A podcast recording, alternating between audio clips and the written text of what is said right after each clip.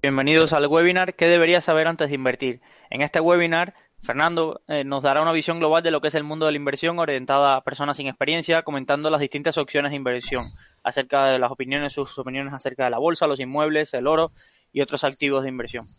Eh, para los que no los conozcáis, Fernando es una parte fundamental de Rankia, es uno de nuestros primeros bloggers y además es, eh, participa en nuestro equipo de desarrollo. Lleva un blog de inversión, especulación y cosas mías, sobre todo especializado en temas de bolsa, economía y sobre todo en, cuestiones de, eh, participaciones preferentes. Fernando, cuando quieras. Hola, buenas tardes y bienvenidos a todos. Eh, quería presentar, bueno, vamos a tocar un montón de temas, aunque sea así un poco superficialmente, para, para que podamos hacernos una visión global y, y, por lo menos que nos suenen muchas cosas.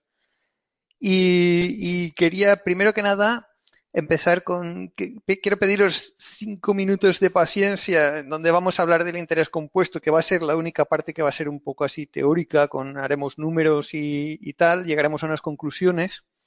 Y después ya para lo que queda del seminario, pues nos quedaremos con las conclusiones, nos olvidaremos ya de los cálculos y aplicaremos estas conclusiones para ir un poco trabajando en base sobre todo al sentido común.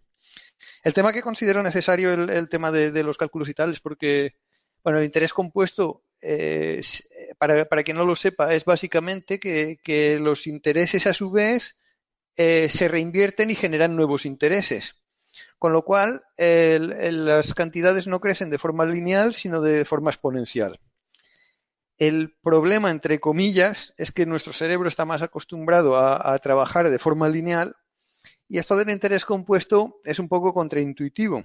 Así que si en vez de explicarlo en teoría sacamos números y lo podemos traducir en cantidades, pues podemos mejor entender de qué estamos hablando en realidad. Entonces, si me permitís, pues me he preparado aquí una, hoja de cálculo en blanco para poder hacer unos, unos pequeños cálculos. Vamos a empezar, por ejemplo, viendo qué supone un interés del 2% en 50 años, eh, tenemos, por ejemplo, 10.000 euros de partida en el, en el año cero. Y luego, en el primer año, le ganamos un 2%. Entonces, esto se calcula haciendo la casilla de arriba por 1.02. Perdón, es, es, con coma en, el, en este, no es con un punto. ¿Vale? Entonces, bueno, de 10.000 euros un 2% no da 10.200, esto es sentido común, esto lo sabíamos todos y, no, tiene, no tiene mayor misterio. Y luego así, pues si los tendemos hasta 50, el tema está que muchos mentalmente pueden pensar, pues que si 50 años, pues habremos, habremos llegado a, en vez de 10.000, 20.000, que si cada año le sacamos 200 euros. Pero lo que pasa es que cada año no le sacamos 200 euros, sino que esos 200 euros generan a su vez intereses. Entonces, al principio esto se nota muy poco porque no pasamos de 200 a 400, sino a 404. Después el siguiente sigue acumulando así un poco cada vez más.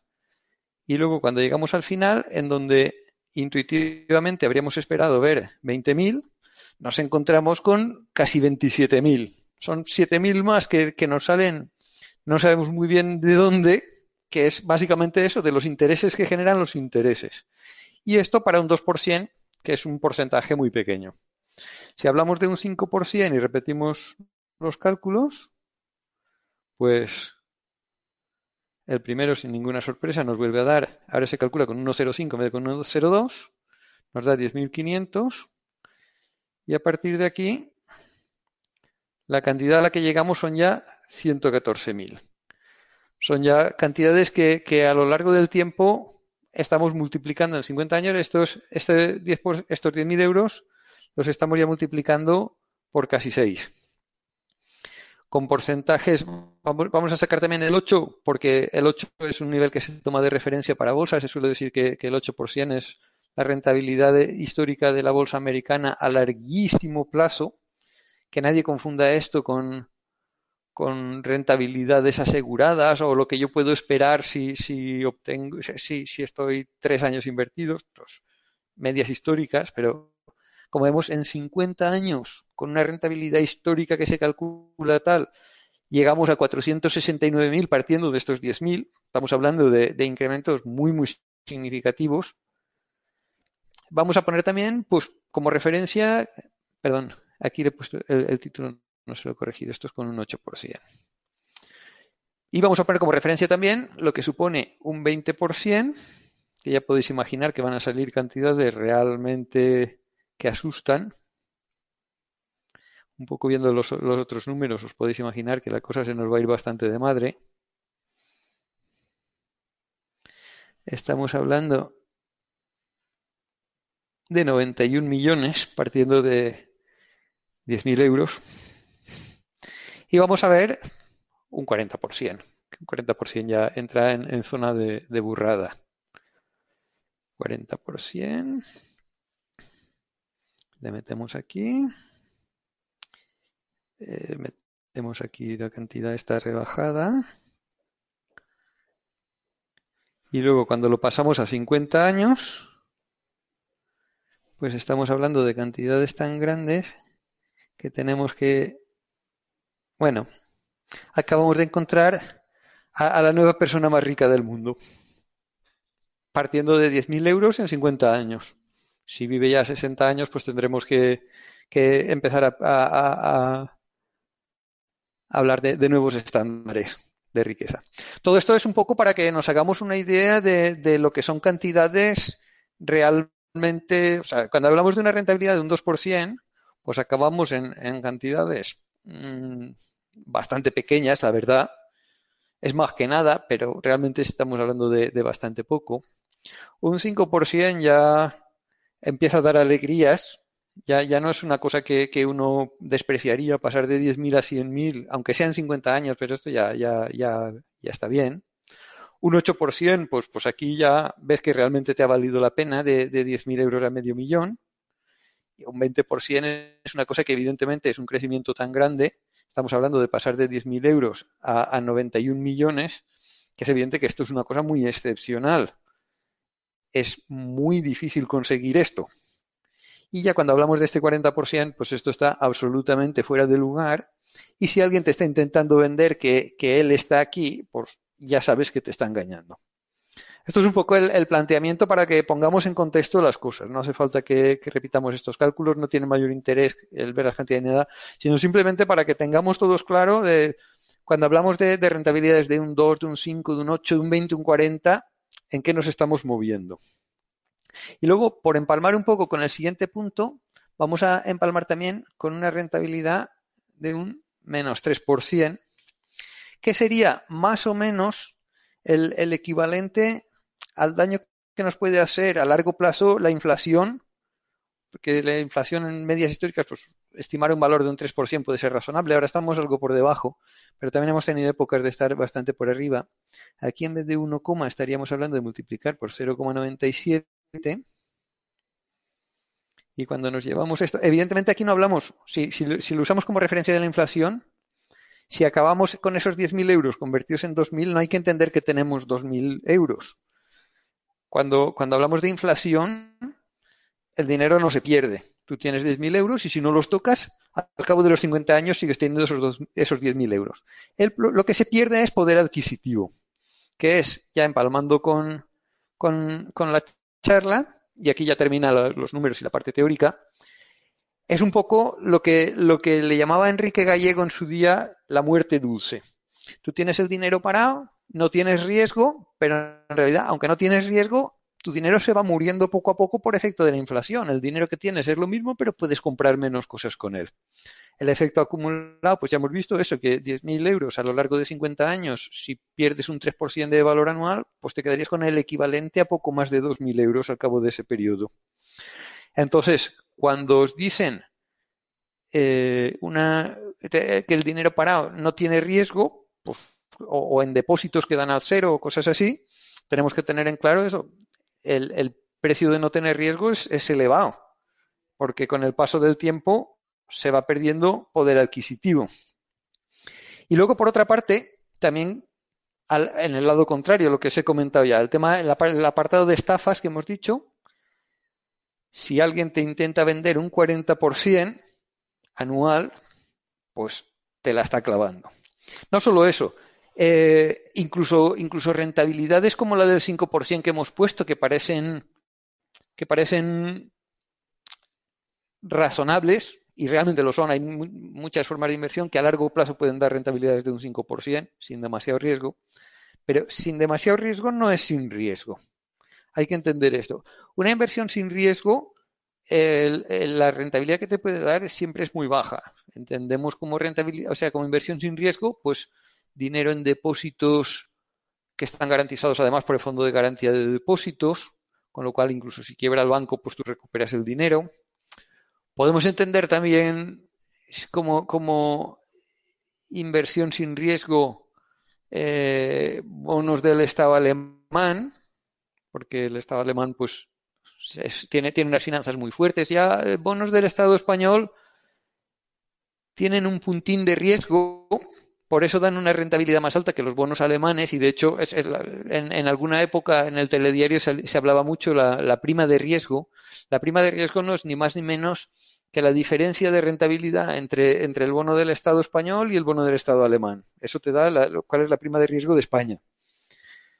¿Por qué, ¿Por qué paga más interés uno que otro? Pues porque los inversores consideran más seguro el alemán. Y entonces, para que en vez de comprar el alemán prefieran comprar el español, les tienen que pagar un interés más alto porque si no, no lo quieren, prefieren el alemán. Claro, tú entre dos cosas, una de más calidad que la otra, al mismo precio siempre quieres la de más calidad. Cuando te dan la, de menos calidad más barata, pues puede ser que prefieras la, la, de menos calidad. Según te vayan bajando el precio de la de más calidad y te vayan subiendo el precio de la de menos calidad, pues al final cada uno tiene su punto, pero al final las cosas de menos calidad pero más baratas tienen su mercado y, se encuentra el punto de equilibrio. Entonces, esto es lo que, lo que podemos considerar rentabilidad sin riesgo. Y estamos hablando de, niveles que, con el paso del tiempo varían, pero que ahora que tenemos el, Euribor al 0%, pues, y los depósitos también están al 0, y, y las cuentas en los bancos, las cuentas de alta remuneración están al 0, pues entonces las rentabilidades sin riesgo que se pueden conseguir a fecha de hoy son del 0, 0,1, 0,3, 0,5 si tienes suerte, pero si alguien te habla de, de rentabilidades de un 3, de un 5, a fecha de hoy, eso es un producto de inversión con riesgo en el mejor de los casos. Si además te están diciendo un 5% sin riesgo, que muchas veces no te lo dicen, sino que te lo insinúan, pues entonces ya sabes que, te están intentando engañar, que te están queriendo vender algo que no es. Esto lo he visto yo en, un ejemplo reciente que me, enseñaba una amiga que me enseñaba, pues eso, mira, una, esta página de que, hablan de invertir en oro y que, y que ofrecen una rentabilidad del 5%, había un 5% muy grande en la página, en ningún sitio ponía que se comprometieran y si tú lo leías atentamente y sabiendo lo que tenías que buscar, te dabas cuenta de que estaban sugiriendo que tu rentabilidad sería esa, pero que en ningún momento lo afirman porque evidentemente este tipo de cosas no se pueden afirmar. Eh, está, está legislado ya para que estas cosas no, no se pueden poner. Pero de alguna manera lo insinuaban y para, y para gente que, que no entiende de finanzas, pues que el oro te dé un 5%, yo entiendo que puede sonar como muy razonable. Pero lo que hay que entender, volviendo a la hoja de cálculo esta, es que un 5% que acaba siendo estos 114.000 de aquí al cabo de los 50 años, está muy lejos de este 2%, que es ya mucho para, para cómo está el entorno ahora, de, que se podría entender como rentabilidad sin riesgo. Entonces, si te están intentando vender oro como protección contra, en caso de que pase algún desastre, el oro mantiene su valor y tal, esa es la forma correcta de vender el oro. Estoy un poco empalmando con, con el punto de debajo que, que, lo comentaba, pero en fin, el, el oro es una cosa que, que, cuando ocurren desastres muy gordos y, y cataclismos, pues el oro mantiene su valor. Entonces, si uno se quiere preparar para el fin del mundo o tener una parte de, de su cartera en, en, oro, sabiendo que no le va a dar rentabilidad, pero que te, te puede salvar de, de, un apuro en caso de que pase algo muy gordo, pues explicándolo así está bien. Ahora, si, si vendes el oro en, plan invierte aquí para conseguir una rentabilidad, pues esto es una especie de, timo a lo afinsa, con oro en vez de sellos, que posiblemente sea más fácil de recuperar la inversión cuando, cuando aquello reviente, pero no, no es, no es un, alguien que esté yendo, jugando limpio contigo. Es un, tipo de, sitio del que, del que ya solo de ver eso, teniendo la referencia clara de, de, que un 5% es una inversión de riesgo, ya cuando te lo intentan vender como una cosa sin riesgo, ya te debe de sonar tan mal que tú vuelas. Entonces, esto es lo importante. Y luego también, otro tipo de inversiones, algunos lo que hacen para, para camuflar las, las, altas rentabilidades que ofrecen es, en vez de darla en, en rentabilidades anuales, que, las cosas se notan más, pues las pueden dar en rentabilidades mensuales. Estos, me vais a permitir que vuelva otro poco a la hoja de cálculo para, para hacer la traducción. Si habláramos de rentabilidades mensuales, pues básicamente sería cogernos un, del, del 1 al 12 para ver cuánto, cuánto convertiría esto al cabo de 12 periodos, que en este caso serían 12 meses. Entonces, para un 2%, si yo he metido 10.000 euros, al cabo de 12 meses, porque hablamos de un 2% mensual, al cabo de esos 12 meses, esos 10.000 se han convertido en 12.682, lo cual es una rentabilidad del 26,82%. Un 26,82% está entre medio de, de, la zona de super, super y en la zona de va a ser que no. Esto nadie nunca. O sea, si os están ofreciendo una rentabilidad de un 2% mensual, os están intentando tangar seguro. Ni siquiera aunque os digan que es una inversión con riesgo. Las inversiones con riesgo tampoco dan rentabilidades tan altas de forma sostenida. Una cosa es que tú un año tengas una inversión y puntualmente uno puede sacar un 26, un 50, un 70, un 100 y más de un 100. En, un, en una que, las, que te la has jugado y te ha salido bien, has tenido suerte. Pero una rentabilidad del total de la cartera sostenida en el tiempo de niveles de, del 26%, esto no lo saca nadie. Nadie más que Warren Buffett y he dicho nadie, a lo mejor son tres en todo el mundo y en su época cuando no manejaban cantidades tan grandes. Ahora con, el volumen de dinero que invierte Warren Buffett, vamos, ni de lejos llega, llega a este tipo de rentabilidades.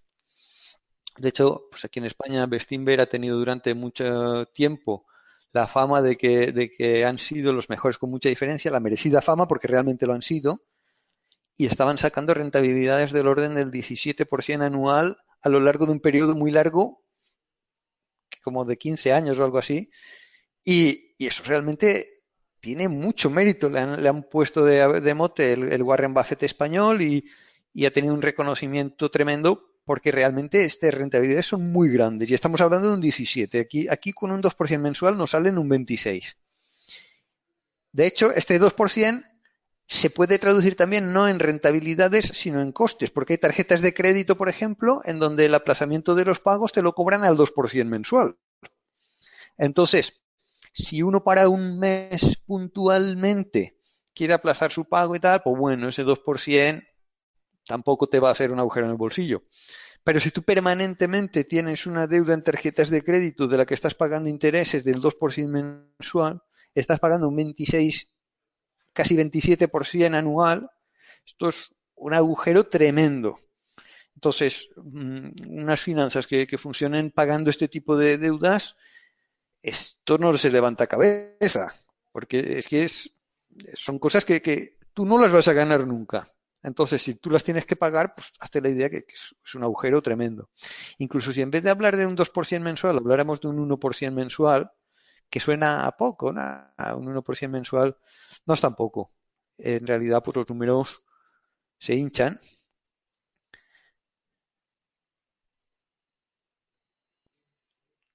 y nos acaba saliendo, pues eso, 11.268, pues es eso. Un, un... Espera.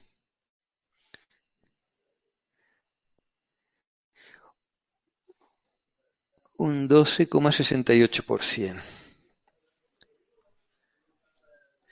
Que es una rentabilidad a medio camino entre el 8%, que es la media histórica de bolsa, y hasta este 20%, que es una rentabilidad de megacracks. O sea, este 12% a nivel de rentabilidades mmm, huele mucho que, que, alguien te ofrezca rentabilidades del 1% mensual.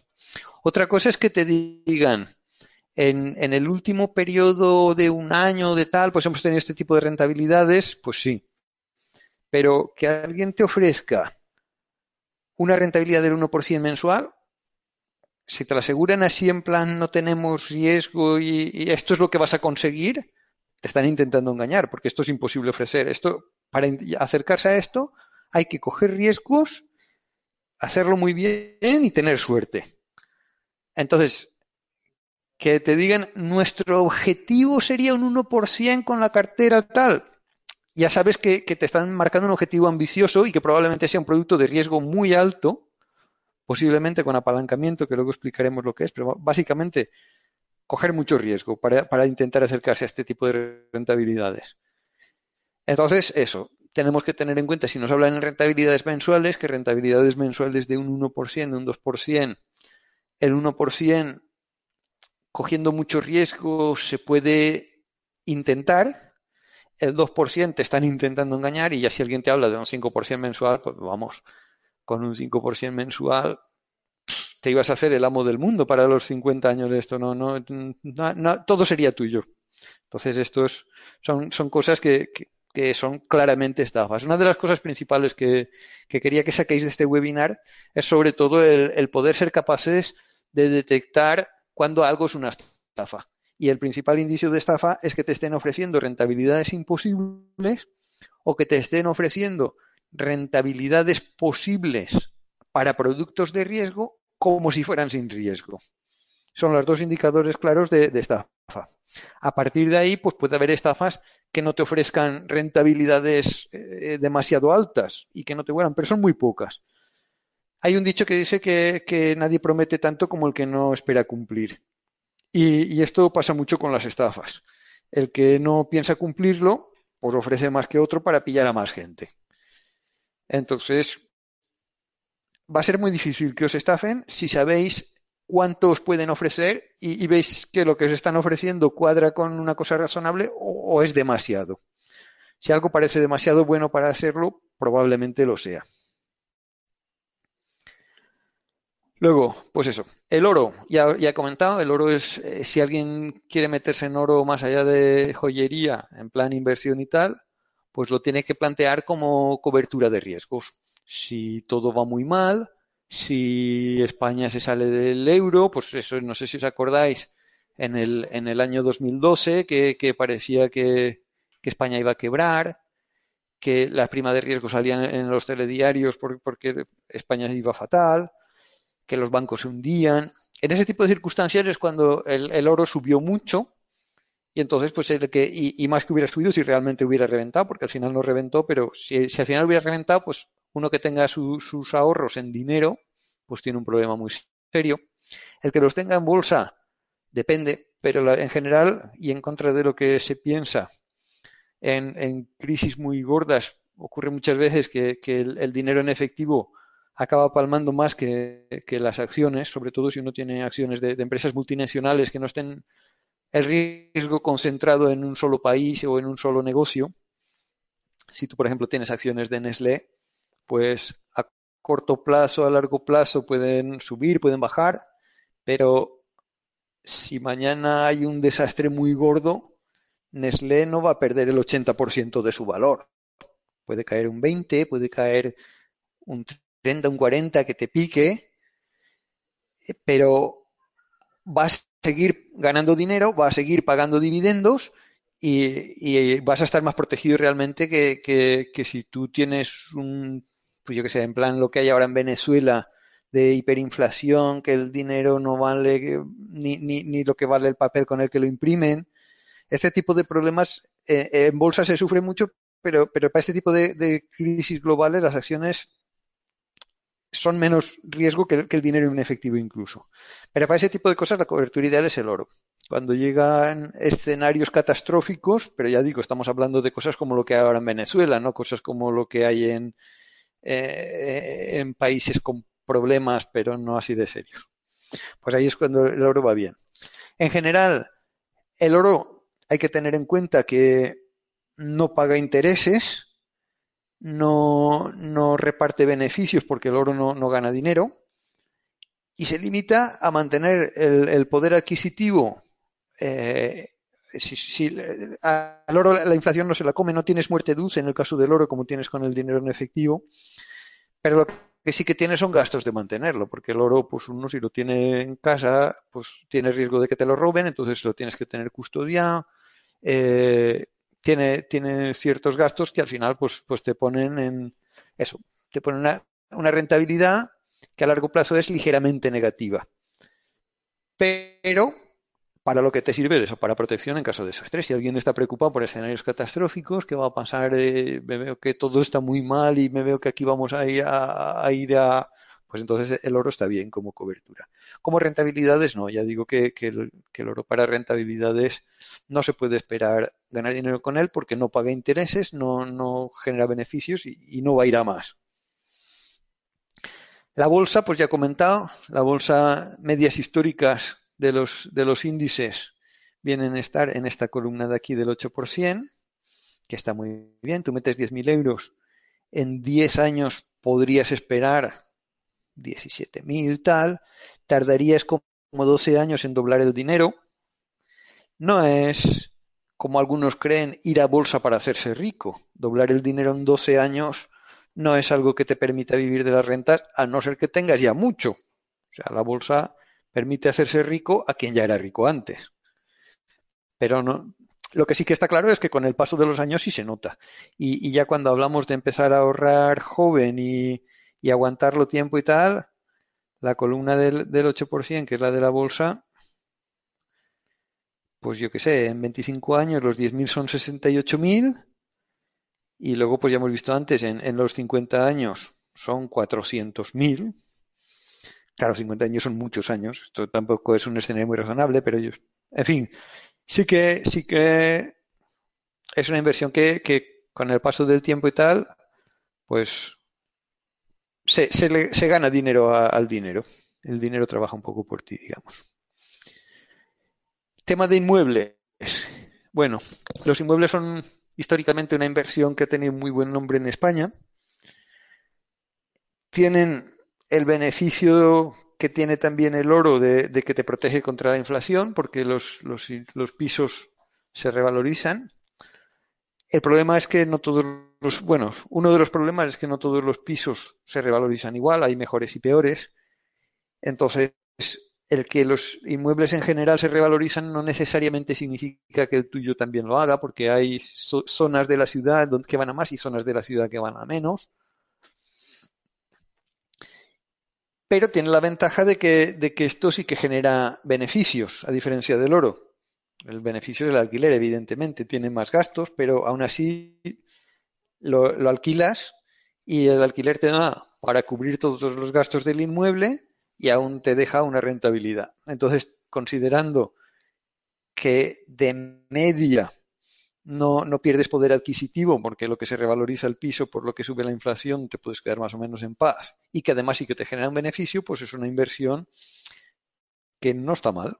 No está mal. Y luego también si llegan casos de catástrofe, escenarios catastróficos como lo que hemos comentado en plan Venezuela y tal, pues también tener un piso vale más que tener billetes o que tener una cuenta bancaria problemas que tiene la inversión en inmuebles. Hablo de, sobre todo si uno se lo plantea como inversión. Muchos de estos problemas se amortiguan bastante si te lo planteas para, para comprarte tu propio piso, para vivir tú, pero cuando lo, cuando lo decides voy a invertir en inmuebles, lo primero que tienes es que estás metiéndote con unos gastos de entrada y salida tremendos. Si yo quiero meterme, por ejemplo, eh, 10.000 euros en bolsa, los meto hoy y mañana cambio de idea y los quiero sacar, pues si la bolsa no se ha movido demasiado en, este día, básicamente lo que tendrá serán los, los, gastos de compra y los gastos de venta.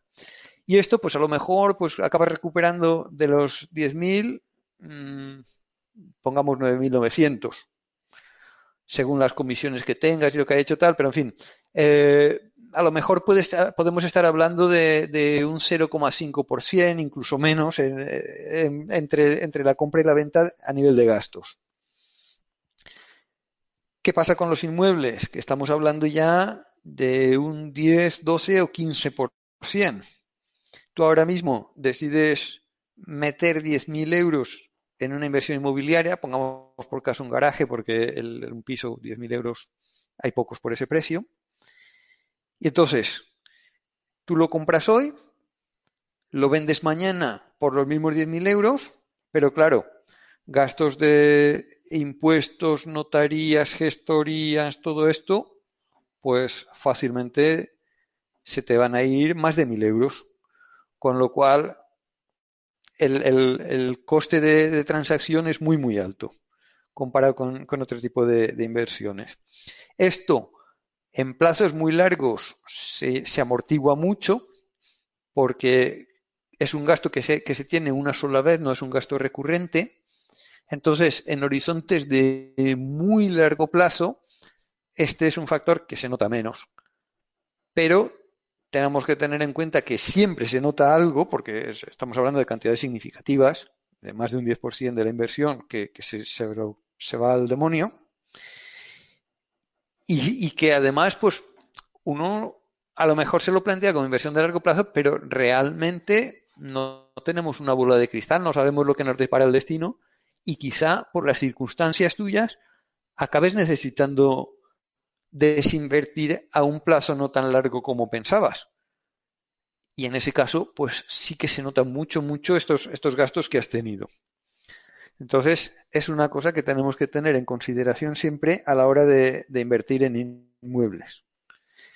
Ya digo, en el caso de, de comprártelo como, como vivienda tuya, es más fácil que tengamos un horizonte de largo plazo razonable. Siempre puede pasar que, que queramos al final vivir en otro sitio por, el motivo que sea, de pareja, de trabajo, de gusto personal o por, la, por cualquier razón que fuera. Pero a priori, el, gasto este de, la compraventa es una cosa inherente a la, a la, inversión en inmuebles y que nos va a, a mermar de forma significativa la rentabilidad. Luego, aparte de, del problema de los gastos, otro problema gordo que tiene también los inmuebles es de liquidez. Si yo mañana quiero recuperar mi dinero en bolsa, le doy al, botón de vender y enseguida lo, he recuperado. Si yo mañana quiero vender el piso porque necesito el dinero, tengo que ir a hablar con una inmobiliaria, hacer carteles, poner tal, esperar a que hayan compradores, enseñar el piso a muchos compradores, esperar a que alguno de ellos les guste y me haga una oferta. Cuando acepto la oferta tenemos que pedir hora en el notario, escriturar, que consigan el préstamo mientras tanto, porque casi todas las compras se hacen con hipoteca y, y, y, el comprador cuando ha visto tu piso tiene que pedir la hipoteca, tiene que aprobarse al banco, que te la den tal. El comprador que ha visto tu piso quizá también quiera ver más pisos para comparar y, demore un poco el, el sí definitivo. Total, que estamos hablando de, plazos de meses. Plazos de meses frente a plazos de segundos en, otro tipo de inversiones. Entonces, esta es otra de las cosas que hace que la, la inversión en inmuebles eh, hay que planteársela, pues eso, siempre sabiendo los inconvenientes que tiene y viendo si nuestro perfil nos, nos, nuestro perfil inversor y nuestro perfil personal, porque cada uno tiene sus circunstancias. Y también un poco la, cartera que tengamos. Si yo tengo una cartera de un millón de euros y quiero hacer una inversión en inmuebles de 100.000 euros, pues evidentemente si se me presenta alguna necesidad personal o alguna oportunidad muy buena de inversión, con los otros 900.000 euros que tengo en otro tipo de activos, puedo hacer caja rápidamente y solucionar mi problema. Entonces, si, yo invierto en inmuebles un pequeño porcentaje de mi cartera, el, problema de que, de que tengan poca liquidez es difícil que me acabe fastidiando mucho. Pero si yo tengo unos ahorros de X y me planteo con esos X de ahorros que tengo, tengo no ya para comprar un piso, sino para poner la entrada y pedir una hipoteca, con lo cual no solamente comprometo todos mis ahorros presentes, sino también un porcentaje importante de mis ingresos futuros para esa inversión en el piso, pues aquí uno, francamente, se está poniendo la soga al cuello. Estás metiéndote en una cosa que, si luego te pasa lo que sea, estás súper pillado. Y si quieres salir de ese pillamiento, ya sabes el tema de los gastos, cuánto, cuánto se pierde entre la compra y la venta, más de un 10%, 10, 12, 15. Entonces, es un tema que a la hora de, plantearse en inmuebles no es cuestión de valorar solamente eh, la rentabilidad que le pueda sacar, que realmente tampoco es más alta que la bolsa en total, porque si miras, bueno, aquí hemos tenido años buenos en los que, claro, hemos tenido años buenos en bolsa y hemos tenido años buenos en inmuebles. Si nos ponemos a contar los años buenos en inmuebles, cuánto se ganaba, pues aún es menos que lo que se ganaba en los años buenos de bolsa. Entonces, no son rentabilidades lo suficientemente altas como para que nos compense el asumir estos gastos y este riesgo de iliquidez de forma general. Ya digo, sí que puede interesar eh, como parte de una cartera equilibrada o puede interesar en determinadas circunstancias en donde, en donde esto sí que se ve bien o cuando el precio te lo recomienda, porque, a ver, inversión en oro, en bolsa, en inmuebles, pues como todo, tienen momentos en los que todo el mundo lo quiere meter y se pone caro, y tiene momentos en donde nadie lo quiere y se pone barato. Entonces, por muchas pegas que le ponga yo a los inmuebles, yo no descarto invertir en inmuebles, siempre que el precio me, me lo justifique. Si yo veo que la bolsa está a precio más o menos normal y los inmuebles están a unos precios que, le puedo sacar una rentabilidad por alquiler, que ahora mismo en España, pues quizá los pisos están dando una rentabilidad por alquiler de un 2, un 3% después de gastos. Si yo los viera los pisos dando un 6% de rentabilidad por alquiler, porque han bajado mucho y están a unos precios tal. Hay, hay varias métricas para, para saber si, si, el mercado inmobiliario en general está alto o bajo. Una es la rentabilidad por alquiler, otra es, comparando con el salario medio en España, cuántos años de salario hacen falta para pagar un piso. Pero en fin, si, tú lo comparas por todas estas métricas y te da que los inmuebles están excepcionalmente baratos, pues quizás sí que te salga a, cuenta de invertir en inmuebles con todos los inconvenientes que tenga el grueso de tu cartera, pero por pillar el momento, no porque, no porque como regla general la inversión en inmuebles sea algo súper atractivo. Ya luego también es con lo que cada uno se sienta cómodo y aquí sí que los inmuebles eh, tienen una ventaja grande, que todo el mundo los entiende y que hay quien si invierte en bolsa y luego las cotizaciones caen, aunque tu empresa vaya bien, pues no duerme bien por la noche, se preocupa, tal. Y entonces, pues claro, con el inmueble, pues bueno, el piso está ahí, yo puedo entrar, puedo verlo y todos los meses tengo, tengo el ingreso del alquiler esto sí que es un punto a favor de, los inmuebles, que, a mucha gente le, encaja mejor con, su personalidad, pero en cuanto a rentabilidad, no es mejor que la bolsa, y además de no, de no ser más rentable que la bolsa, en promedio, tiene los inconvenientes de la liquidez y, de, los altísimos gastos. Esto es, un tema que, no siempre se es consciente cuando uno se lo plantea esto y, es un factor muy importante de la inversión en inmuebles. Luego eso, rentabilidades con riesgo. Un poco ya he comentado eh, que la bolsa se puede sacar un 8% y, y, que esto es una inversión con riesgo. Un 8% es una media histórica que se compone de años que, se gana mucho, de años que se pierde un 15%, de años que se pierde un 30% y, y de años que te los pasas planos sin rentabilidad. Pero luego, cuando sacas así a, muy largo plazo, si, dejas el dinero ahí y, no tienes muy mala suerte, pues las rentabilidades pueden puede esperarse en, media histórica que, estén en la zona del 8%. O, o por decirlo mejor, en, la zona entre el 5 y el 10%, en, en muy largo plazo. Eh, entonces uno se podría plantear, bueno, pues si yo invierto dinero prestado, si la media histórica es del 8% y yo puedo conseguir préstamos al 4%, pues ganaré dinero. a ver, préstamos al 4, un préstamo personal no te lo dan al 4, pero las hipotecas ahora mismo sí se están consiguiendo a menos del 4. Entonces uno se podría plantear, tengo un piso pagado, voy y pido una hipoteca que me cuesta al 2 y, y si metiéndola en bolsa me va a dar el 8, pues me voy a sacar un 6% de rentabilidad anual. Este tipo de, números son muy peligrosos porque las rentabilidades medias no siempre salen a lo largo del periodo que a ti te conviene. Además, el, efecto Murphy, que las cosas te van mal en el peor momento y tal, pues tienen una puñetera tendencia a cumplirse. Y hay un motivo para eso, que luego lo comentaremos. Pero en general, todo lo que sea asumir demasiados riesgos, y concretamente lo que es, lo que es invertir dinero que uno tiene, entra claramente en la categoría de asumir demasiados riesgos para mí, pues al final no, da más rentabilidad, sino menos. Esto de invertir en dinero que uno no tiene es lo que en, el lenguaje de inversión se llama apalancamiento. He puesto el ejemplo de, la inversión hipotecando tu casa para, invertir en bolsa, que evidentemente el problema que tienes es que si te va mal, pues tu casa está hipotecada y te puedes quedar sin casa. Pero el apalancamiento en bolsa normalmente no se suele hacer con, una hipoteca, ni con, ni con dinero que vas al banco a pedirle, sino que los, propios brokers y, los mercados financieros ya tienen productos en donde hay un préstamo implícito, que son los derivados.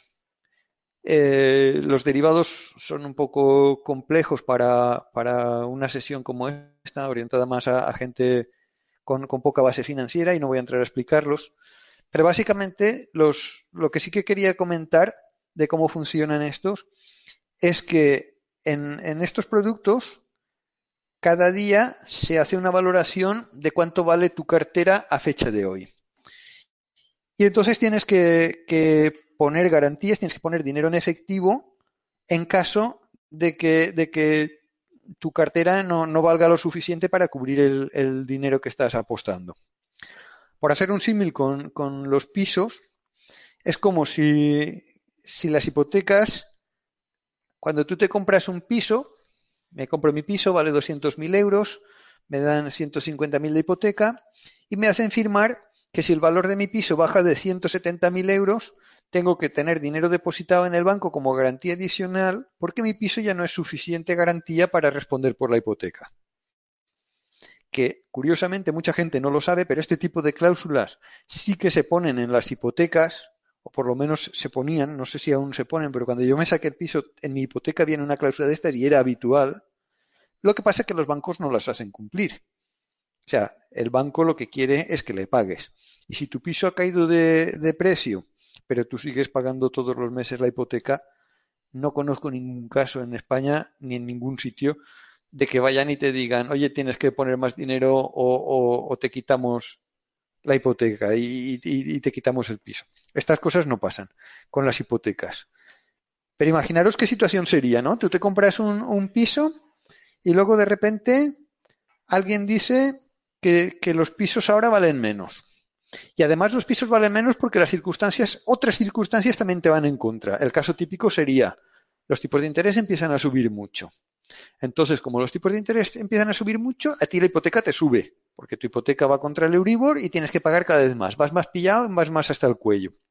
Pero luego, además, el hecho de subir los tipos hace que la gente no puede pagar tanto por los pisos, la gente no compra pisos, los pisos empiezan a bajar de precio y tenemos una especie de tormenta perfecta. Tú que estás pagando mucho más de lo que esperabas pagar, te encuentras además con que el banco ahora te reclama, oye, necesito que me dejes 20.000 euros de garantía adicional porque si no te voy a quitar el piso, porque el piso ahora vale menos y ya no te cubre el, préstamo.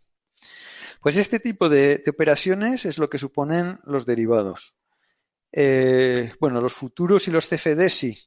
hay otros que son opciones que tienen una mecánica diferente, pero básicamente lo que es apalancamiento, lo que es invertir con más dinero del que realmente tienes, en, el problema que tiene además, además del riesgo de, que de por sí supone invertir lo que no tienes, tiene el, riesgo adicional de que no es suficiente con que si tú apostabas porque algo subiera, haya acabado subiendo, sino que además tienes que conseguir que, que suba sin haber bajado en algún punto intermedio, porque si en un punto intermedio hay una bajada y tú estás en un producto financiero de estos de derivados, de, perdón, de futuros o CFDs, cuando llega esa bajada, te piden que pongas dinero extra como garantías.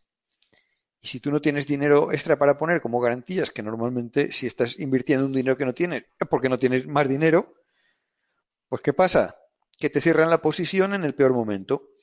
Tú estabas comprado de acciones de, Inditex, Inditex cae porque viene, viene, un año con malas ventas, o porque la bolsa cae en general y Inditex también cae, y, te llaman y te dicen, oye, tienes que poner más garantías. ¿Eh? ¿Que no tengo para poner más garantías? Pues vendemos tus acciones de Inditex al precio al que cotizan ahora, que evidentemente es un precio nefasto, porque si la cosa hubiera ido bien, no te habrían pedido más garantías. Cuando te piden garantías es porque el precio está muy abajo.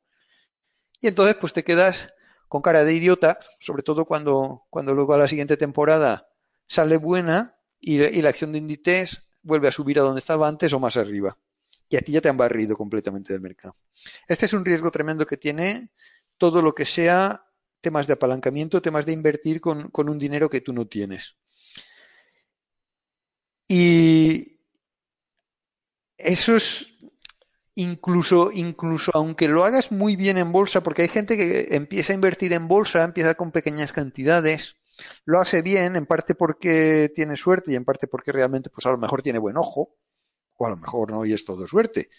Pero empiezas, lo haces bien, pero estás ganando poco dinero. Ya hemos visto en, la tabla de interés compuesto que, las rentabilidades del 8% a muy largo plazo son espectaculares, pero cuando estamos entre unos cuantos meses o uno o dos años, pues si además estás empezando y no tienes una cantidad muy grande para invertir, pues la, en porcentajes te puede estar saliendo muy bien, pero en dinero real son cantidades pequeñas lo que estás ganando.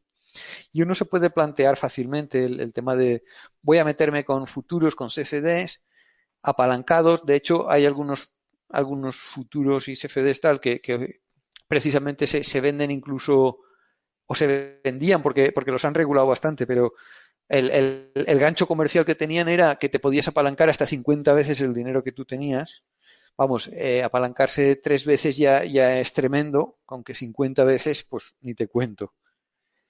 Pero porque nos hagamos un poco la idea, el peligro que lleva esto es que no hay nadie de los, de los grandes inversores con, con un largo historial que no haya tenido malas rachas. Antes hablábamos de, de Bestinver en su buena época, muchos años dando una rentabilidad anualizada muy alta, pero esas rentabilidades muy altas no les han impedido que en la burbuja tecnológica del 99 y 2000, pues tanto ellos como Warren Buffett, que son buenos inversores y que veían que eso era una burbuja y se negaron a meterse ahí, pues se comieron pérdidas superiores al 30%. Si esa pérdida superior al 30% te la multiplican por 3 por apalancamiento, has perdido un 90% del dinero. Y cuando has perdido ese 90% del dinero, entonces te llaman para decirte me tienes que poner más garantías porque si no te, te, lo liquido. Vamos, básicamente a cualquiera que se meta en apalancamientos lo hacen polvo. Porque una mala racha siempre llega. Es cuestión de, si, si inviertes en productos de riesgo, si inviertes solo tu dinero, pues lo que se trata es que tendrán rachas buenas, rachas malas, y al final, a poco que, que, lo hayan hecho bien, pues habrás ganado más que habiendo tenido el dinero en productos sin riesgo. Pero cuando inviertes apalancado, también te van a venir rachas buenas y rachas malas, pero lo que pasará es que cuando venga una racha mala te barrerá. Y entonces te sacará del mercado, te dejará sin dinero, y como ya no tienes dinero, cuando venga la racha buena, no la vas a poder aprovechar porque no tienes dinero. Básicamente, este es el escenario demoledor al que, al que te acabas llegando si, inviertes con apalancamiento.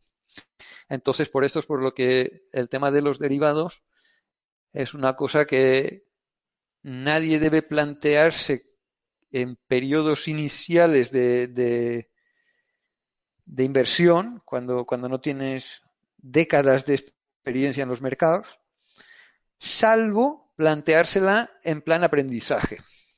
Es decir, ¿cómo me aproximaría yo? Si me interesa esto del tema del mundo de la inversión, me interesa, me interesa saber esto de los derivados, cómo son tal, pues en vez de hacer un curso que me cuesta 500 euros, abro una cuenta que me cuesta 1000 euros, doy esos 1000 euros por perdidos y, los considero que son un coste de, aprendizaje.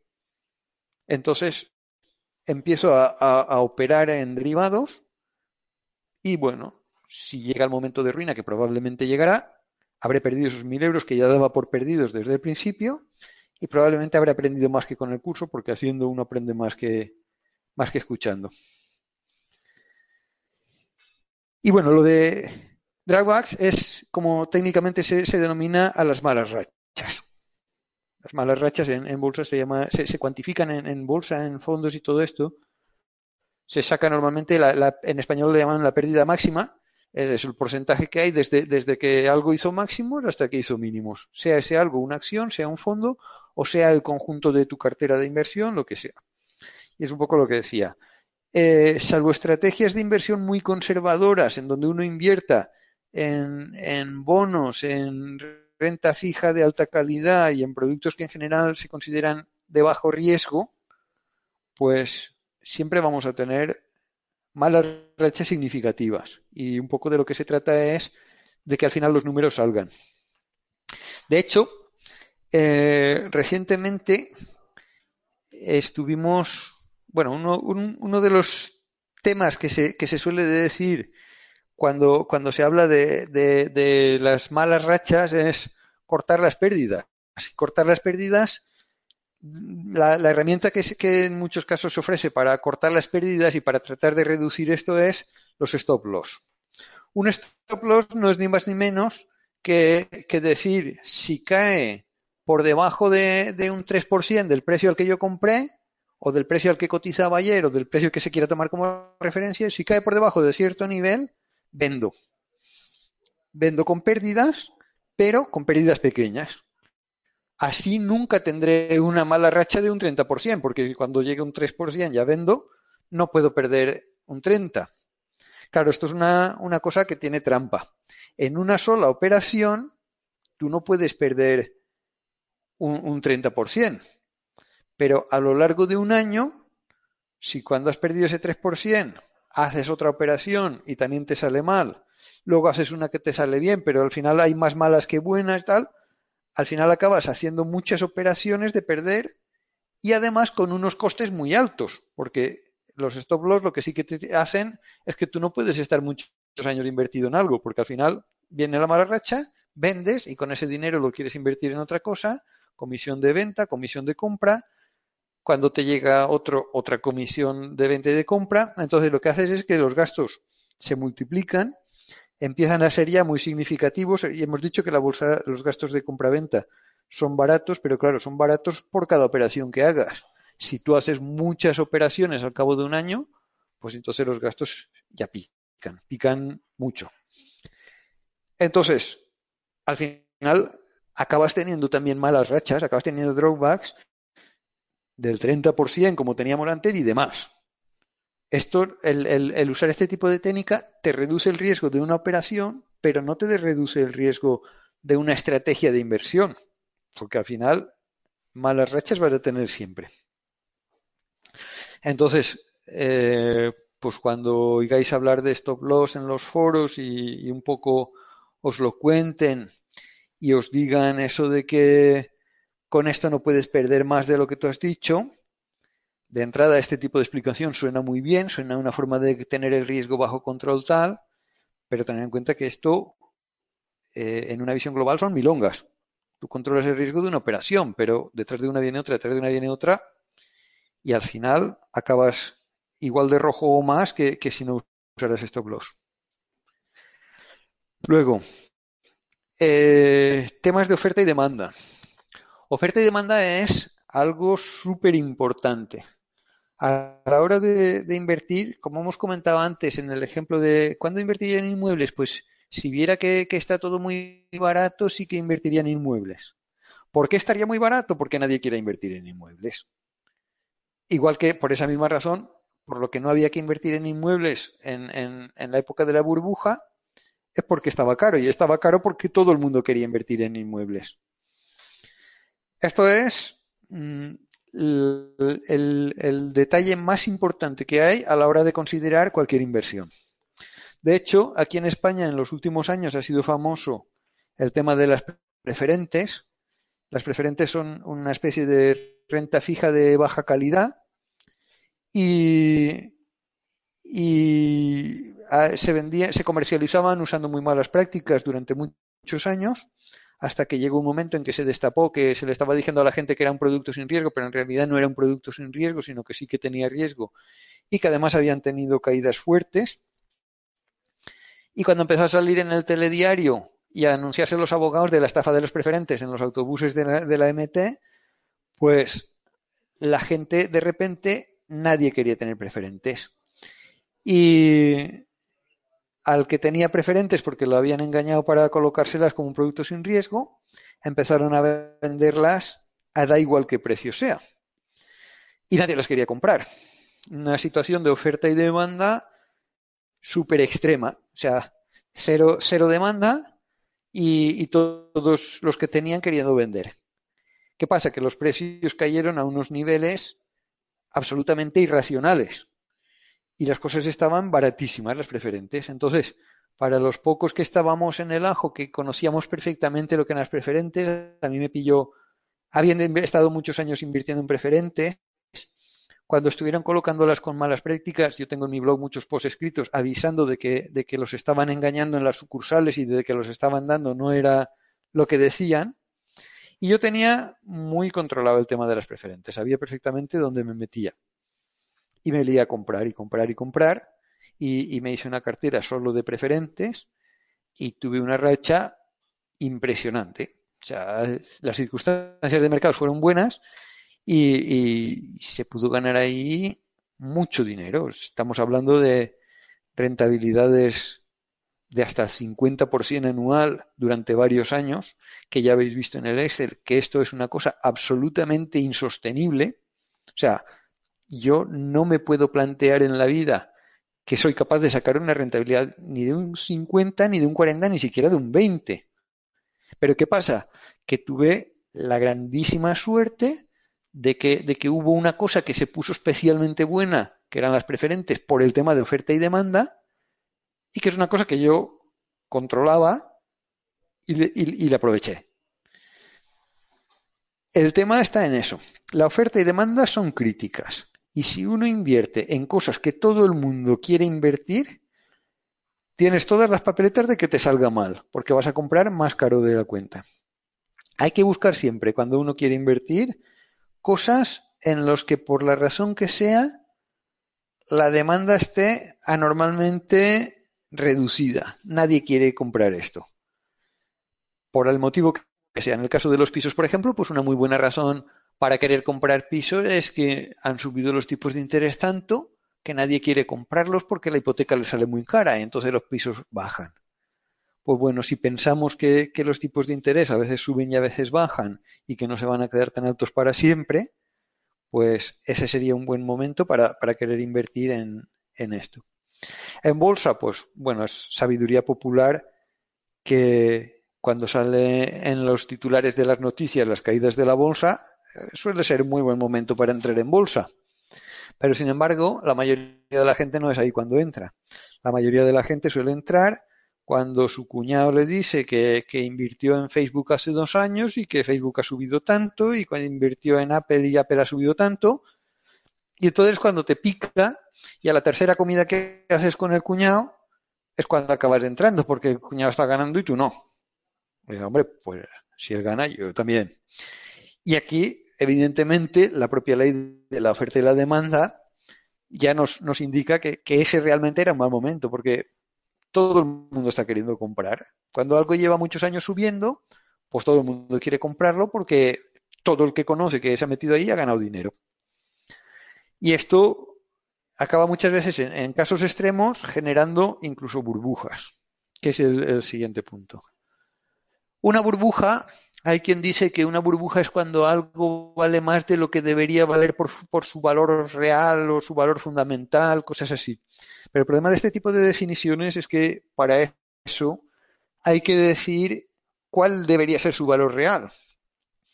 Y cuando uno está metido en, en ciertas dinámicas, estás opinando, estás eh, en foros o en chats o en blogs en donde todo el mundo piensa como tú, pues al final se acaban justificando valoraciones que las ves, que las ves dos años después y dices, pero estamos locos, ¿cómo iba a valer esto? Pero en el momento es la impresión que puede dar. Entonces es una referencia muy poco fiable cuál es su valor real. Porque sí, claro, es una empresa de Internet, claro, no está ganando dinero, pero es que Internet es el futuro. Esto es lo que decían en, en el 99. Internet es el futuro. Y realmente ha sido. Internet ha cambiado el mundo completamente. Pero las empresas que estaban ahí, pues ha habido empresas como Amazon que, realmente han cumplido las expectativas que, tan altas que había sobre ellas y han justificado aquello de que Internet iba a cambiar el futuro y que el que estuviera ahí es el que se iba a forrar. Pero ha habido muchas empresas de las que estaban ahí que, que han acabado valiendo cero, que no han ido a ningún sitio y que no han llegado a nada. Y otras muchas pues que se han quedado en puntos intermedios. Entonces, el, el, en general, estas, este tipo de, de referencias a, cuánto debería valer en realidad son muy complicadas. Sobre todo cuando estamos hablando de burbujas. Y ya no hablemos, si, si, nos refiriéramos ahora, por ejemplo, a bitcoins, pues el querer hablar de, cuánto es el, valor real que debería tener un bitcoin, pues es una cosa que no tiene ningún sentido. Porque se puede justificar valores de miles de dólares y se puede justificar valores de, un céntimo y, es que realmente no hay un valor real. Entonces, la definición verdadera de, burbuja para mí es cuando las subidas de precios, en vez de hacer que la gente pierda el interés por comprar, hace que la gente tenga cada vez más interés por comprar. Que es una cosa que, por ejemplo, si, tú vas a, a una tienda y ves que un producto que ayer estaba a, a 50, vas hoy y estás 60 y vas mañana y estás 70, pues si sigue yendo y sigue 80, 90, 100, dices, paso de comprarme esto. No lo quise a 50 y lo voy a querer ahora a 100. En vez de comprarme esto, me compro otra cosa porque es para tu consumo. No piensas sacar un beneficio económico de eso. Pero si ese, en vez de ser una prenda de ropa, que en vez de comprarte esa te comprar otra, y que prendas de ropa nunca van a faltar, fuera una acción de no sé qué, o un Bitcoin, o eh, un tulipán, el oro, lo que sea, cualquier activo, un piso, si tú lo ves y dices, este piso valía 50.000 euros el año pasado, pero hace, hace tres meses estaban ya poniéndolo por 60.000 y la semana pasada el de al lado lo vendieron por 65.000 y, ahora ya estamos acercándonos a los 70.000. ¿Y qué pasa? Que el que no lo quería comprar a 50.000 euros porque no le hacía falta un piso y era más o menos consciente de, de, que pues invertir en vivienda tampoco era tanto chollo en realidad, cuando empieza a ver como, como las subidas de precios se aceleran, a su cabeza piensa que estas subidas de precio van a, van a seguir subiendo. Y entonces dice, pues yo quiero invertir ahí para, para llevarme esto, la, la, codicia, el miedo a perdérselo, y entonces te metes. ¿Y qué pasa? Que al meterte tú, estás incrementando la demanda y estás provocando que los precios suban más. Y, ese, y esas subidas adicionales de precios lo que hacen es atraer a, a, a los que eran un poco más prudentes, que hasta ahora se habían quedado afuera, y de repente en las burbujas pasa que cuanto más prudente uno parece que sea más tonto. Por eso, gente como, como o Warren Buffett quedaron fuera de, de, la, de la burbuja de las .com. Y a, a, Warren Buffett le escribían artículos en la prensa, un periodista que no ha empatado con nadie, al mejor inversor de la historia, le decía que ha perdido su, su olfato, que ya no es lo que era, que si la edad le está afectando, que no entiende el nuevo mundo, queda, queda como tonto. En las burbujas, el que, el que es más prudente acaba quedando como tonto. Y nadie quiere ser tonto. Entonces hay que tener una convicción muy fuerte para, para no entrar en esa dinámica, Pero mucha gente que, que nunca se habría planteado ese tipo de inversiones acaba planteándoselo atraída por las subidas.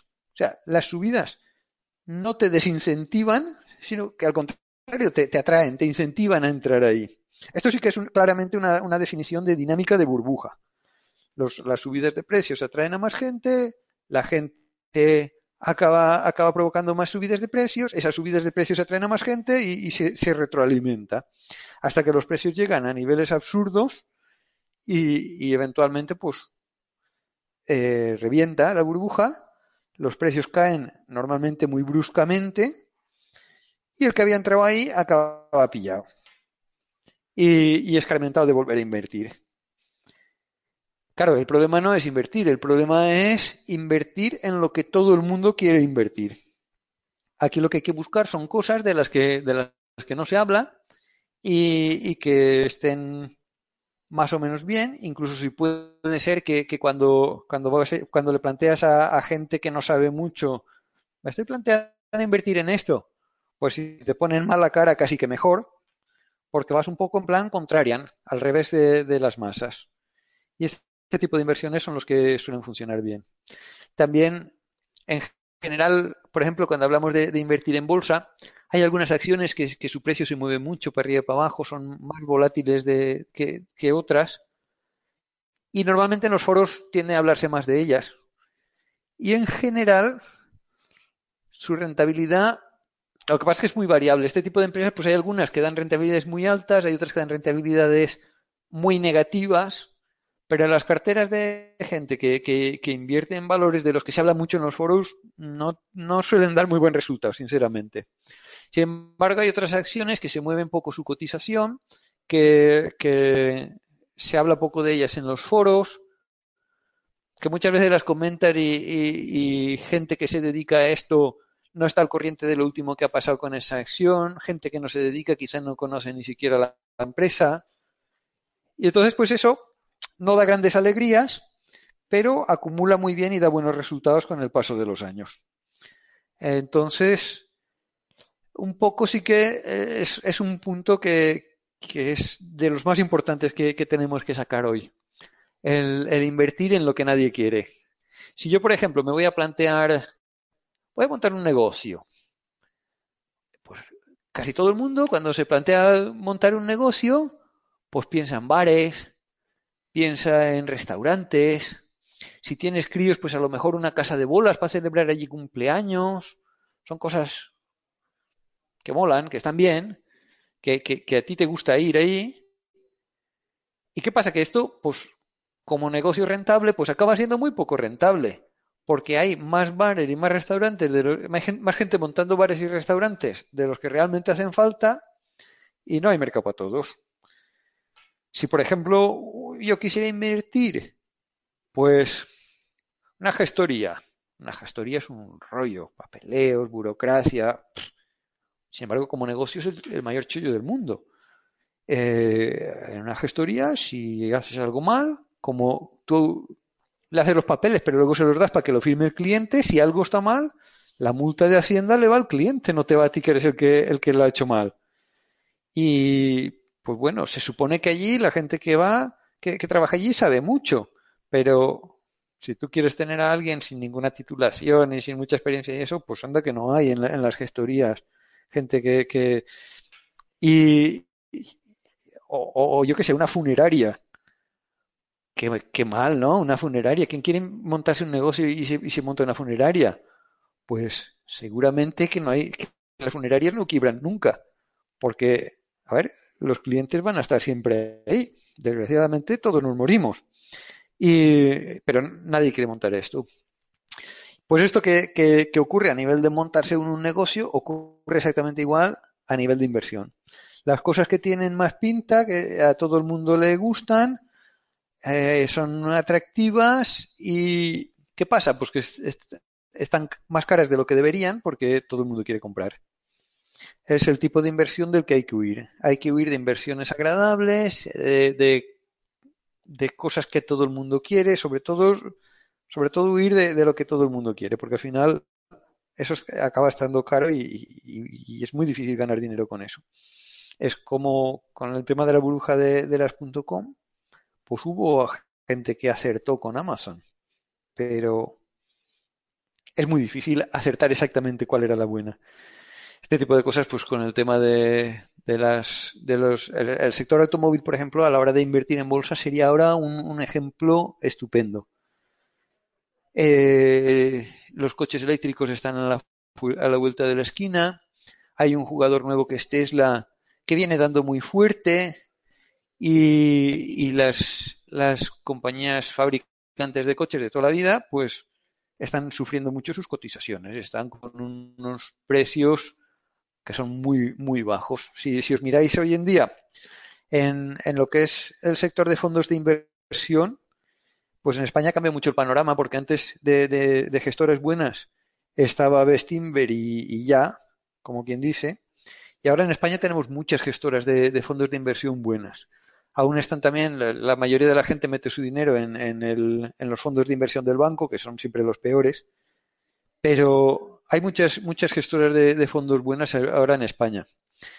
Y, y en, creo que todas, todas, todas tienen un peso importante en su cartera algún fabricante de coches. A algunos les gusta BMW, a otros les gusta Volkswagen, a otros les gusta Renault, a otros les gusta Fiat, pero el sector de, del automóvil está ahora mismo fuerte en, las carteras de, diría que, por lo menos todas las, todas las gestoras buenas de España que, yo conozco lo que llevan en cartera, no, conozco ni una que, no lleve un buen paquete de algún fabricante de coches. ¿Por qué? Por eso, porque todo el mundo ahora cuando se pone a pensar en el coche, pues los coches de gasolina tienen los días contados, van a venir los eléctricos, tal cual. Es un poco el, feeling general que hay. Y, es un buen momento ahora, pues eso, para, pescar precisamente en, el sector de coches, porque están a unos precios muy anormalmente baratos, porque nadie los quiere. Y siempre hay algún sector que está de moda y siempre hay algún sector que está apestado. Esto, esto siempre pasa. Van cambiando porque van cambiando, no, siempre son los mismos. A lo mejor se ponen de moda las constructoras y luego se ponen de, de apestados eh, las petroleras. Siempre hay uno que algunos sectores que, están mejor y otros peor. Y siempre tenemos que ir siempre intentando invertir en los sectores que están apestados y, huyendo siempre de, los que, de los que molan y de los que y de los que todo el mundo les gusta. Esto es una de las claves más importantes que hay a la hora de, tomar en inversiones de riesgo, tanto si se, si se invierte en bolsa, a la hora de elegir las compañías en las que inviertes, como incluso a la hora de decidir, ¿me meto en bolsa, me meto en inmuebles? ¿En qué tipo de activo de inversión me meto? Hay que tener muy en cuenta el tema de las modas y buscar siempre las cosas que en general no gustan porque es lo que, lo que al final va a dar mejores rentabilidades. Y luego, pues un poco, eh, tal como os he contado el tema de, las burbujas, es un poco la, historia esta del, del grit full y por qué la gente en general le suele ir mal cuando empieza a entrar a los sitios. Lo típico es eso, cuando, cuando entras, casi siempre entras atraído por, por, por un largo periodo de subidas y bueno, hay por ahí muchos chistes gráficos que, que luego pues intentaré compartir por, por algún sitio alguno de ellos porque realmente están muy bien. Que básicamente se te pinta un gráfico que está subiendo y cuando llega a la parte de arriba del todo sale lo que, lo que está pensando. Va, esto, esto sube mucho, esto sube mucho. Caray, como sube, esto no para de subir nunca. Según sigue subiendo, dice, es que claro, esto es el futuro, esto es un negocio súper bueno y compra. Entonces sigue subiendo un poco más y el tío se va convenciendo. ¡Bah, qué bien que he hecho en comprar! Aquí me voy a hacer de oro, tal. De repente el gráfico empieza a bajar. Y enseguida sale, aprovecho las caídas para comprar más. Y apenas ha bajado un poquitín de, los máximos. Y claro, aquello sigue bajando, eh, hace a lo mejor algún pequeño repunte y dice, no, si ya decía yo, ahora verás a dónde nos vamos, pero no, sigue bajando, sigue bajando, con algún mini rebote, pero bajadas fuertes y esto que va a pasar aquí, esto no tiene fin, tal, y claro, al final acaba tirando la toalla y, vende y sigue cayendo un poco más y, ya decía yo, esto es un desastre, tal.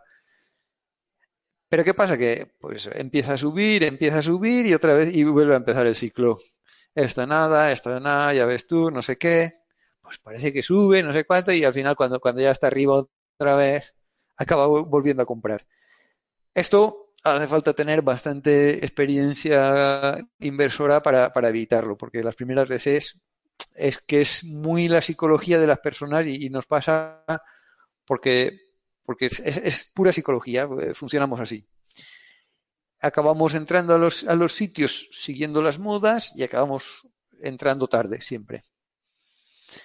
Y es un poco el, tema de, que, de, invertir siguiendo las modas lo, que hay que evitar más que nada.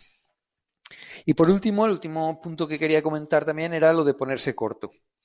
Ponerse corto no es ni más ni menos que, hacer una inversión al revés. Es decir, apostar porque algo va a bajar. Si yo mm, ahora mismo eh, pienso que determinada acción está cotizando a 100 y va, esto, esto a 100 ni, de coña vale 100. Esto va a caer seguro. Entonces, ¿qué puedo hacer? Pues vendo acciones de, eso a 100, que es como están cotizando ahora, y me espero que caigan. Vendo acciones que no tenía, ojo. O sea, alguien, alguien me presta sus acciones y yo las vendo a 100. ¿Qué pasa? Que se las tengo que devolver. Firmamos un compromiso de dentro de un año te las tengo que devolver. Y dentro de un año, tanto si han subido como si han bajado, yo las tendré que comprar para devolvérselas a su dueño original. Si yo he acertado y han bajado de 100 a 50, pues yo las compro a 50, le devuelvo las acciones al que me las había dejado más una pequeña compensación económica por las prestado un año y el, todo, todo lo que ha caído es beneficio mío. Si en vez de bajar hubieran subido, yo las tendría que recomprar más caras para devolvérsela y entonces habría perdido. Entonces es apostar por caídas, es invertir al revés. Esto eh, para, para, un inversor que está empezando, que es un poco el perfil al que orientaba el webinar, digamos que es un poco demasiado nivel y tampoco es un tema que quería incidir mucho, pero sí que hay una cosa que quería que quería comentar porque, porque a mí me ha pasado y, te deja un sabor un poco agridulce cuando la aciertas, curiosamente, ¿no? Cuando, bueno, el tema es el siguiente. Si a mí me pasó con, con Soscuetara en su día, que la veía que estaba exageradamente cara, cotizaban a 14. Y, por, valoración de múltiplos y tal, yo veía que, aquello es que si, valiera la mitad, aún seguiría estando cara. Y me puse corto. O sea, vendí unas acciones de Soscuetara que no tenía a 14 y, y esperé a que cayeran para recomprarlas. Tardó bastante en caer, por cierto, pero tuve la suerte de que no solamente estaba cara, sino que además la empresa estaba podrida, habían por ahí cosas fraudulentas, manipulación de cotizaciones y demás, con lo cual aquello cayó exageradamente. Yo las, las recompré cuando, cuando habían caído de 14 a 2, con lo cual es una ganancia de, más del 80% lo que tuve, y se las devolví y me quedé en paz. Eh, aquello siguió cayendo aún, hubiera podido rascarles un poquitín mal, pero claro, no mucho más, porque cuando ya les he sacado un 80 y pico, si te sale todo perfecto, le puedes sacar otro 15 adicional, más no, porque cuando tú te pones corto, lo más que podrían en todo caso es que valieran a cero al final. Y entonces lo más que puedes ganar cuando está corto es un 100%. Que es mucho, sí. Pero pensemos la jugada a la inversa. Si yo las hubiera, si, si, si en vez de pillar la bajada de 14 a 2, hubiera estado en otra acción, y en vez de apostar por bajadas, apuesto por subidas, comprando acciones, y se va de 2 a 14 en vez de de 14 a 2, eso no es un 100%, eso es un 600% de beneficio. Así que, mientras que poniéndote corto, el beneficio máximo es un 100%, porque de cero nunca puede caer algo, cuando tú compras, el beneficio no tiene límites. La pérdida sí que tiene límites. Cuando tú compras algo, si no compras apalancado, si no compras a crédito, lo más que puedes perder es el 100% de lo que hayas metido ahí. Pero ganar puedes ganar el 100, el 200, el 300, el 500 y el 1000.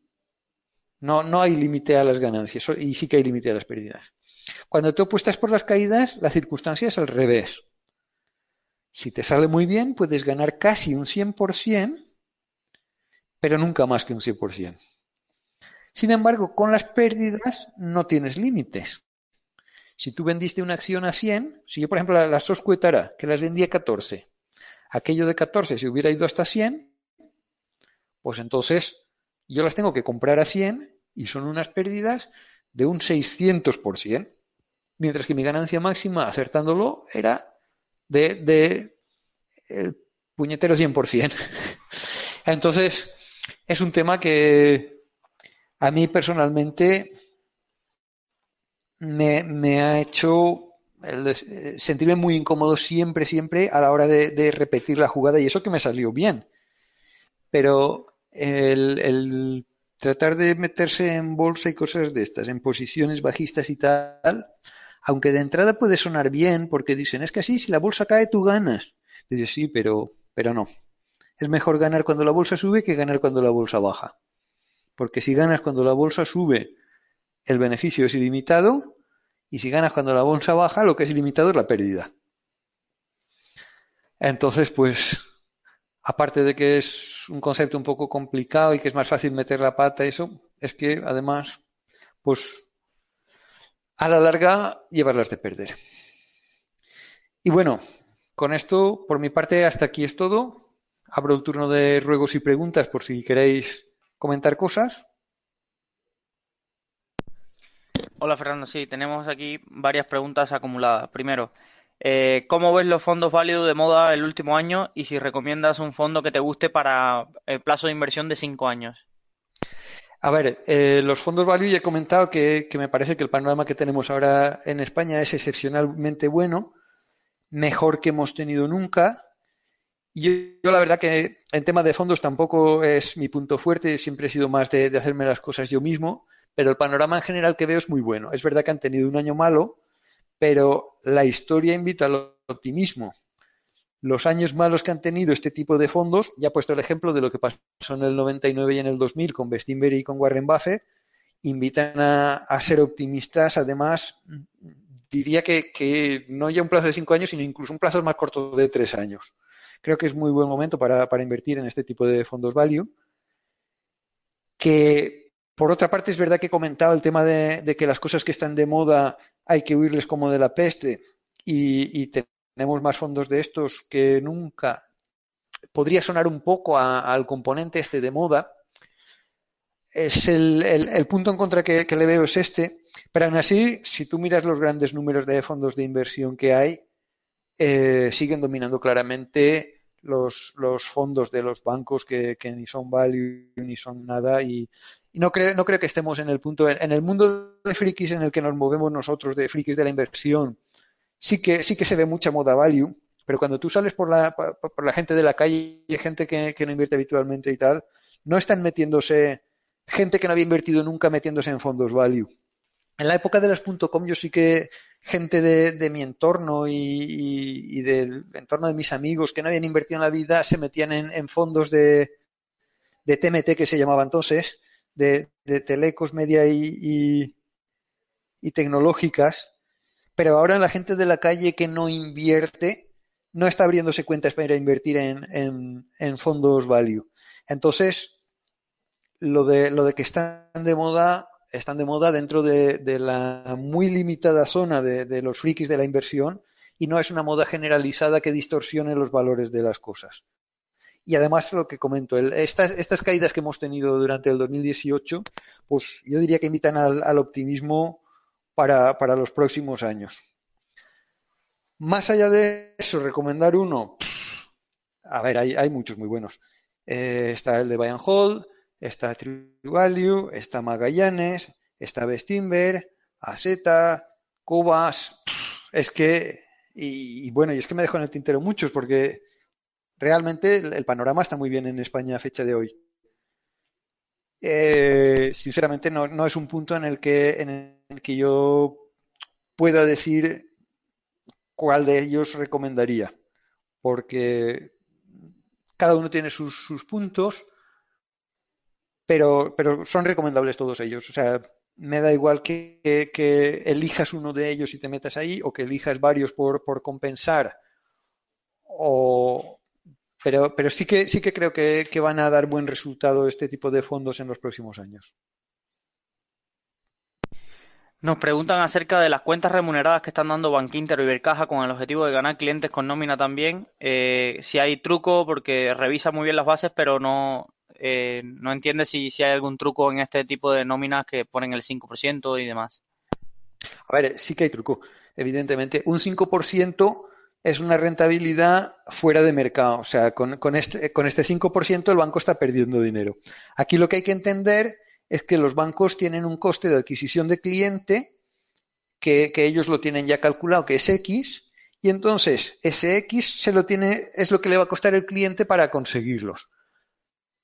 Algunos bancos prefieren hacer campañas agresivas en las que pierden dinero para, para coger el cliente y, y, se gastan ese X dándoselo al cliente básicamente, se lo pueden dar en forma de regalo de te regalo una tele o se lo pueden dar en forma de te pago un 5%, o se lo pueden dar de la forma que quieran, pero lo que hacen es regalarle dinero al cliente para que se haga cliente. Otros a lo mejor se lo gastan en campañas de marketing, en hacerse publicidad, otros se lo gastan en, en, pagarle a una persona para que esté llamándote por teléfono intentando venderte la burra. Cada uno intenta ganarse, gastarse el dinero en la, en la manera que ellos calculan que, que, les, que les va a costar menos. O sea, aquí no, no lo hacen porque sean buenas personas y digan, se lo recompensa eso, sino porque han hecho pruebas gastándose el dinero en marketing y gastándose el dinero en regalarse a los clientes y gastándose el dinero en, teleoperadoras y lo que más rentabilidad ha sacado esa entidad en concreto, lo que mejor les ha funcionado a ellos ha sido esto. Entonces, por eso es por lo que lo están haciendo. Están perdiendo dinero para conseguir clientes porque calculan que conseguir clientes así les es más barato que conseguirlos por otras vías que tienen. Más allá de eso, ¿qué hacen? Para limitar las pérdidas, lo que hacen es ofrecerte ese 5% durante un periodo limitado y, y para unas cantidades máximas limitadas. De forma que ellos saben que, la pérdida que van a tener como máximo es, pues si te damos durante tanto tiempo para tanta cantidad, pues esto nos cuesta tanto en intereses. Pues eso, eso es lo que, lo que te regalamos y ya está. Y ellos lo regalan por, por eso y otros te regalan un cheque de entrada y otros te regalan una tele. Eh, ahí lo que tienes que mirar es el, producto en cuestión, que, te sea rentable o no más allá del regalo. El regalo siempre está bien, pero si te hacen un regalo para meterte en una cuenta que es mala, pues es un regalo envenenado. Perfecto. Eh, tenían otra pregunta acerca de que has comentado antes de que te invertías en un momento solo en preferentes. Eh, ¿cuál ha sido la estructura más o menos en porcentaje de tu, de tu cartera y por qué eliges acciones en frente a fondos y, cuál es tu decisión de inversión en este sentido? Perdona, ¿te refieres a, cuál es mi cartera ahora o cuál era cuando invertía en preferentes? No, cuando invertías en preferentes has dicho que la tenías casi al 100% en preferentes. Entonces, eh, ¿cuál es una ha sido más o menos la estructura ideal que has mantenido en tu cartera? A ver, yo siempre he intentado buscar en las cosas que les veía mejor relación riesgo-recompensa. Entonces, dentro de esto, pues siempre procuras mantener un poco de liquidez, pero que podemos estar hablando de un 5 o un 10%, porque cuando te salga una oportunidad buena, si no la tienes, pues no puedes, no puedes disparar. Entonces, reservarse un último cartucho es tener un dinero que durante mucho tiempo no te da ninguna rentabilidad y luego llega el día de disparar el último cartucho porque estás eh, eh, eh, viendo un chollo y, y, de repente te da una rentabilidad tremenda todo ese dinero que durante un tiempo habías tenido parado. Pero fuera de lo que es ese porcentaje que siempre hay que mantener en liquidez y tal, pues eh, he estado teniendo mi cartera, lo que era la parte que estaba invertida completamente en preferentes. Sí que es verdad que procuraba compensarla porque había preferentes que eran de muy poco riesgo. Por ejemplo, había preferentes de Unión Fenosa, que bueno, en España una eléctrica no ha quebrado nunca. De hecho, ni siquiera han tenido trimestres de pérdidas desde que Endesa reconoció unas pérdidas de la época de las .com porque se había metido a comprar una eléctrica comprando una empresa de internet que, quebró y acabó valiendo cero y la habían comprado por una burrada.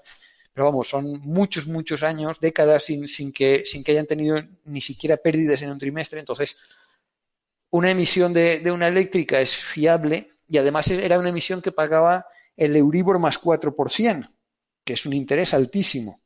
Entonces, claro, emisiones de este tipo pues son como pescar en una pecera. Eh, te, te, como mínimo, un 10% de, de rentabilidad anual con un nivel de riesgo ridículamente bajo. Ahora, luego habían otras emisiones, que eran emisiones de bancos, por ejemplo, que, incluso pagaban unos intereses más bajos, que además el emisor era de más riesgo, porque un banco es un negocio muy apalancado y, que siempre los, bancos, por su propia naturaleza, estén bien llevados, mal llevados o lo que sea. Siempre, un banco siempre es una empresa de más riesgo que, otras. Y, ahí, pues, eh, lo que pasa es que, claro, las cotizaciones de los bancos en aquella época, las cotizaciones de las preferentes de los bancos, se hundieron mucho más y se pudo ganar mucho más con preferentes de banco y de emisiones de más riesgo que con otras que eran tan seguras como estas de Fenosa. Entonces, pues, procuraba ir compensando entre parte en emisiones de preferentes de poco riesgo a las que les puedo ganar mucho, con emisiones de riesgo alto a las que les puedo ganar muchísimo, muchísimo. Y era un poco el, equilibrio que intentaba mantener. Pero vamos, esto era una cosa de, de, decir, es una circunstancia de mercado que no sé si volveré a ver en toda la vida circunstancias tan favorables, y entonces, en algo tan excepcional, pues a paseo con diversificaciones y es hora de ir a saco. Y eh, quiero decir que, esto que estoy planteando aquí, que lo hice, que me parece que hice lo correcto dadas las circunstancias y que además me salió bien, no estoy recomendando en absoluto que se haga, porque casi nunca se van a dar las circunstancias que, que se dieron entonces. Y, y, en general, fuera de circunstancias tan excepcionales, no es, no es una buena forma de invertir. Perfecto. Nos preguntan también que en qué momentos conviene invertir en dólares o en euros. Las divisas, hay que tener en cuenta que las divisas nunca es invertir sino especular. ¿Por qué digo esto? Pues porque invertir es en algo que, que da beneficios, sea intereses, sea dividendos, sea alquileres. Aquí tú estás jugando simplemente a precio. Las, las rentabilidades euro, dólar, tal, bueno, cualquier, cualquier tipo de divisa eh, las divisas no, no, dan, no dan intereses intrínsecamente. En realidad sí que hay una diferencia de tipos de interés, pero que va, también compensada con el tipo de cambio que te van a ofrecer a futuro. Total, que, que esto es una cosa especulativa y no de inversión. Entonces, si alguien se dedica a, a especular, especular básicamente es apostar porque algo va a subir de precio, pues basándose en sus criterios, allá él. Pero esto no es invertir. Invertir es eh, bolsa, inmuebles, renta fija, incluso depósitos podríamos decir que es invertir, aunque en realidad es más bien ahorrar, pero bueno. Pero lo que es, lo que es divisas es especular. Esto para empezar, que no está mal. Eh, hay quien se dedica a eso y, unos pocos hasta ganan dinero y viven de eso. Pero en general, el tema de las, de las divisas, el, en lo que más se ha promovido eh, meterse en divisas ha sido por parte de determinados bloques de derivados que, animaban a la gente a meterse en divisas porque era la, el, activo en el que uno se podía apalancar más. Apalancar más, riesgo, meterse a crédito, esto, ya he dicho que, que me parece eh, lo, peor, lo, peor, lo peor que se puede hacer por el riesgo del, crédito y de invertir un dinero que uno no tiene que acabas en ruina. No porque las divisas sean mejores o peores que otras cosas para especular. Si se especula con, apalancamientos altos, que es lo que se suele hacer en, mercados de, divisas, la probabilidad de ruina es muy alta. Yo esto lo, lo veo de las peores cosas que se puede hacer. Si uno especula en divisas sin, sin apalancamiento, en general las divisas suelen tener unos costes de transacción bajo y buena liquidez y por tanto para el que quiera especular que no es de lo que iba esto, que esto era más en plan de invertir, pues para especular sí que pueden estar bien. Hasta, hasta ahí llego. Para alguien que empieza por primera vez, ¿qué tipo de inversión recomendarías? ¿Acciones, fondos? Mm, pues, gestión pasiva. Es que esto depende, depende del perfil de cada uno y del tiempo libre y las ganas que tenga. En mi caso concreto, a mí me gustaba mucho eh, dedicar tiempo a temas de inversión y un poco estuve tocando un poco de todo para, para ir aprendiendo, porque al final, como mejor se aprende haciendo las cosas. Y, a mí, sinceramente, este sistema me ha funcionado muy bien. Pero esto es porque a mí el, mundo de la inversión me gusta y, dedicarle tiempo y estar pendiente, pues para mí era atractivo. Eh, si uno le gusta el tema de la inversión, pues, pues un poco, si tú te metes en fondos, el que toma la decisión es otro y, vas a aprender menos y vas a tocar menos. Yo aquí recomendaría meterse en acciones con pequeñas cantidades porque evidentemente pues si uno está en modo aprendizaje debe ser consciente de que pues te puede salir mal. De hecho no es raro que te salga mal al principio porque no has aprendido aún. Pero si uno lo que quiere es simplemente que su dinero le dé una rentabilidad por encima de la inflación y que no le dé demasiados sustos y tal, entonces, yo recomendaría meterse en fondos de inversión. Ya he comentado pues, antes unos cuantos nombres de gestoras de tipo value que lo hacen muy bien y yo creo que son mejores que los fondos indexados a largo plazo. Ahora, luego también hay partidarios de, la gestión pasiva, que es básicamente no confiar en que el gestor lo hará bien, sino que el gestor se limita a comprar las acciones que componen un índice y, te aplica unos costes muy bajos. Hay algunos fondos de inversión que, trabajan en este perfil, que no es mal perfil, la verdad, porque ahí, pues al final, todo lo que sea reducir costes, esto es, esto es una ganancia segura y que tampoco puedes tener pifias muy gordas porque como, como tienes muchas acciones en cartera, pues los, los efectos negativos que puedan haber se diluyen y a muy largo plazo tu rentabilidad va a ser más o menos la rentabilidad media de las bolsas, este 8% que comentábamos en, el caso de las bolsas americanas. Esto es una buena perspectiva, pero yo, personalmente soy más partidario de, los fondos de inversión value, que si bien es verdad que si pillas alguno que no te funcione bien, no, no te dará buena rentabilidad, pero eh, en general yo creo que, que la filosofía value es, una muy buena forma de invertir y que históricamente los mejores inversores que han habido pues han estado dentro de esa escuela y creo que va a seguir funcionando bien. Perfecto. Nos preguntan también si puedes eh, repetir el cálculo del 26% que te salía en la tabla que estabas haciendo al principio ah, y, explicarlo un poco de nuevo. Vale. El 26% este es el, el, interés anual que corresponde con un interés mensual del 2%. ¿Vale? Entonces aquí partimos de 10.000 euros. Eh, en el primer mes lo incrementamos un 2%, es multiplicar por 1,02 y acaba convirtiéndose en 10.200. Después ese 10.200 es el que se toma como base para volver a incrementar un 2% en el segundo mes y acaba en 10.404. Y repitiendo la operación durante 12 veces, porque son 12 meses en, en un año, acabamos en una cantidad de 12.682. Como 10.000 es lo que teníamos al principio, los 2.682 es lo que corresponde con los intereses. Y ese 2.682 sobre 10.000 es un 26,82%. Perfecto, Fernando. Estas eran las preguntas que teníamos acumuladas. Hmm.